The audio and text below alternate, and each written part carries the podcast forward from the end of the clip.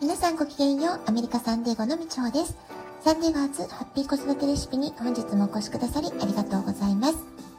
みんな違ってみんないい。ママが笑顔なら子供も笑顔。子育てで悩んでることの解決のヒントが聞けてほっとする。子育てがちょっと楽しく思えてきた。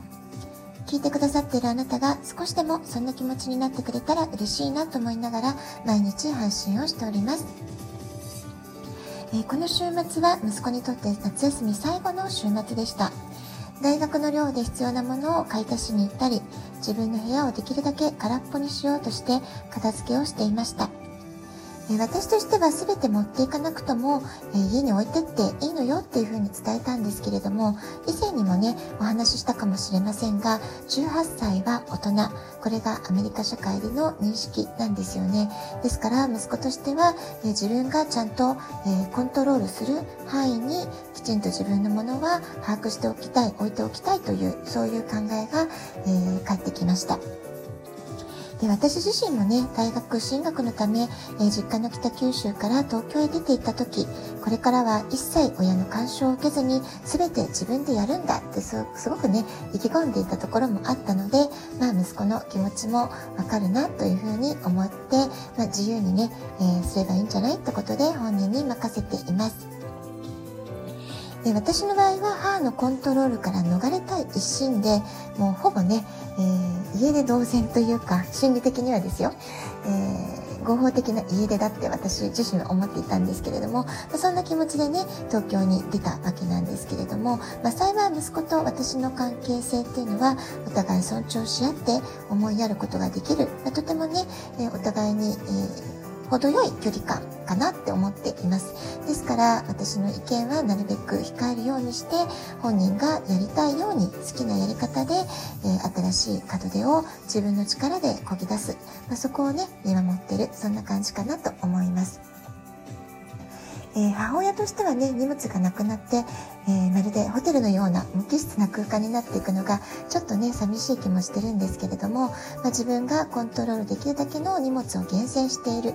えー、それから自分としてはミニマリストを目指すんだ、まあ、そういうね方針を自分でしっかりと持っている。自分軸を持っているっていうのはとても素敵なことだと思うので、まあ、それをね私の意見で邪魔しないようにっていうふうに思っています。ただこれも処分していいよっていう荷物の中には私にとっては大切な彼が幼い頃の絵や作文など子育ての記録としてね、え保管しておきたいなってものも入っているので、まそれはね私の方で保管させてもらうってことにしました。でとっては幼い頃のことは自分の記憶の中にあまり色濃く残ってない。だから必要ないっていう風にね思っちゃうみたいなんですよね。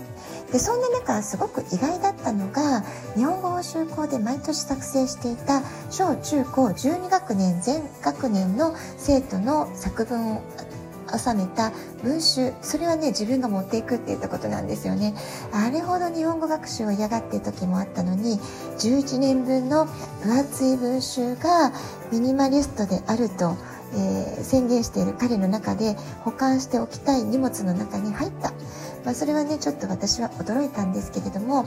えー、日本語学習の時間が今振り返ってみると彼のアイデンティティ形成の中でとっても大切な思い出の時間だったのかなっていうふうにも思っています。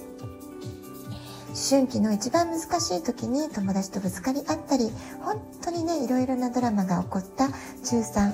運動会の応援団の時のこと。まあ、その時のね、え団長のハッとみんなの手形を使ってデザインした応援団の応援横断幕。これもね、すごく大事に、未だに保管してるんですよね。え苦労が多かったからこそ、やり遂げた達成感とか、仲間たちと一つになれた思い出、それがね、今も、え息子の心に深く刻まれているんだろうなと思います。ま、こんな風にね考えてみると今18歳の息子にとっては中学校高校での経験、まあ、これがねとても今の自分の在り方考え方に大きな影響を与えているのがすごくよくわかります。で一方で母である私にとっては、えー、妊婦時代に右脳教育七田式の右脳の取り組みに出会うことができた。これがねすごくラッキーなことだったなって、え、思ってるんですよね、まあ、だからこそ息子が幼い頃の記録、え、すごく大事な記録だったりするのでなかなか処分することができずにいます。で七田誠先生は晩年魂の教育という言葉を講演会などであるいはご著書の中でもたびたび使われていらっしゃいました。学習成績がいいとか様々な活動で活躍できる上手にできるというのはおまけでついてくるようなものであって何よりも右脳教育で大事にしていたことは子どもたちの心を大きく育てること大きな器にしていくことそれから魂を美しく磨き上げていくことこの2点に集約されていたんじゃないかなと私は理解しています。ですから私の子育ての中でもこの2つのポイントをいつも大切にしようと意識し続けたことが私の中でとても大きな子育てのお守りだったなと思っています。まだ生まれてもない子供のために家庭保育園という教材の大量の絵本シリーズを購入して読み始めた時夫には妊娠によってホルモンバランスが崩れて頭がおかしくなったのか、まあ、そんな風にね思われていた時期もありました。でも今振り返ってみると私のあの時の決断がすごく正しかった良かったなっていう風に心から思っています。当時は12年間勤務した会社を辞めたばかりで多少なりとも自由になるお金があったので自分の意思だけで購入をすることができました。生まれてくる息子のために何を残してあげたいか、まあ、そういったことを考えた時に私は教育だって思ったんですね。でも私が受けたしつけや教育とは何か違うもの。親子の関係性親子の絆をしっかりと育んでくれる。そんなね教育を探していたところに出会ったのが右脳教育だったわけです。右脳教育の理念は自分で何かを生み出すことができる。周りの人に愛される人に育ってほしい、まあ、そんな、えー、私の願いにぴったりだったんですよね。右脳え左脳の世界では私とあなたというふうに区別がある、えー、分離の世界あるいは言語的論理的な世界なんですけれども右脳の世界では私たちワンネスそういうね全く境界線がない世界。というね概念の中で表現できるかなと思います。でですからまあ右脳の世界っていうのは一言で言うと本当に無償の愛に満ちた世界ということが言えるんじゃないかなと思います言葉で表現するのはすごく難しいんですけれども、えー、共感するとか協力し合うとか寄り添い合うとか、まあ、そういう感覚の方がすごく右脳的な考え方なんじゃないかなって私は理解しています。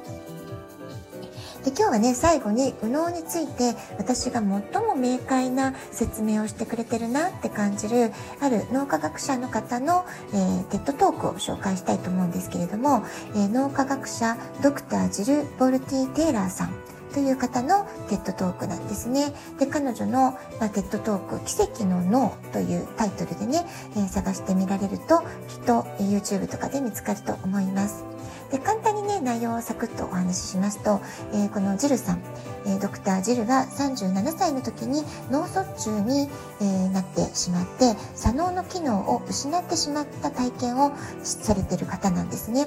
でその、まあ、すごく大変な、えー、脳卒中英語ではストロークって言ってましたけれどもそういうストロークの体験をしたことで、えー、すごくね、えー元の状態にお元気になられるまでものすごく時間がかかる。8年ぐらいかかったっておっしゃってましたかね、まあ、すごくね大変な思いをされて克服されてらっしゃるんですけれどもでもその左脳の機能を失ったがゆえに右脳こそが世界をつなげている。ワンネスの世界である。愛の世界であるってことに気づかれるんです。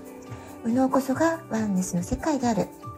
人には右脳と左脳2つの世界を持っているんだけれども右脳のこの愛の世界をもっと人々は意識して生きることができたならばもっと人々はお互いに優しくなりなることができる。世界がもっと幸せになる。右脳は宇宙ともつながっているそんな本当に無償の愛に満ち溢れた、えー、境界線のない、えー、本当にワンネスを感じる世界なんだっていうことをね、えー、ご自身のその脳卒中体験それからそこからどうやって、え取り戻していくかっていうことを本当に豊かな言葉で語りかけてくださっているテッドトークになっています。興味がある方はぜひご覧になってみてください。日本語字幕もついています。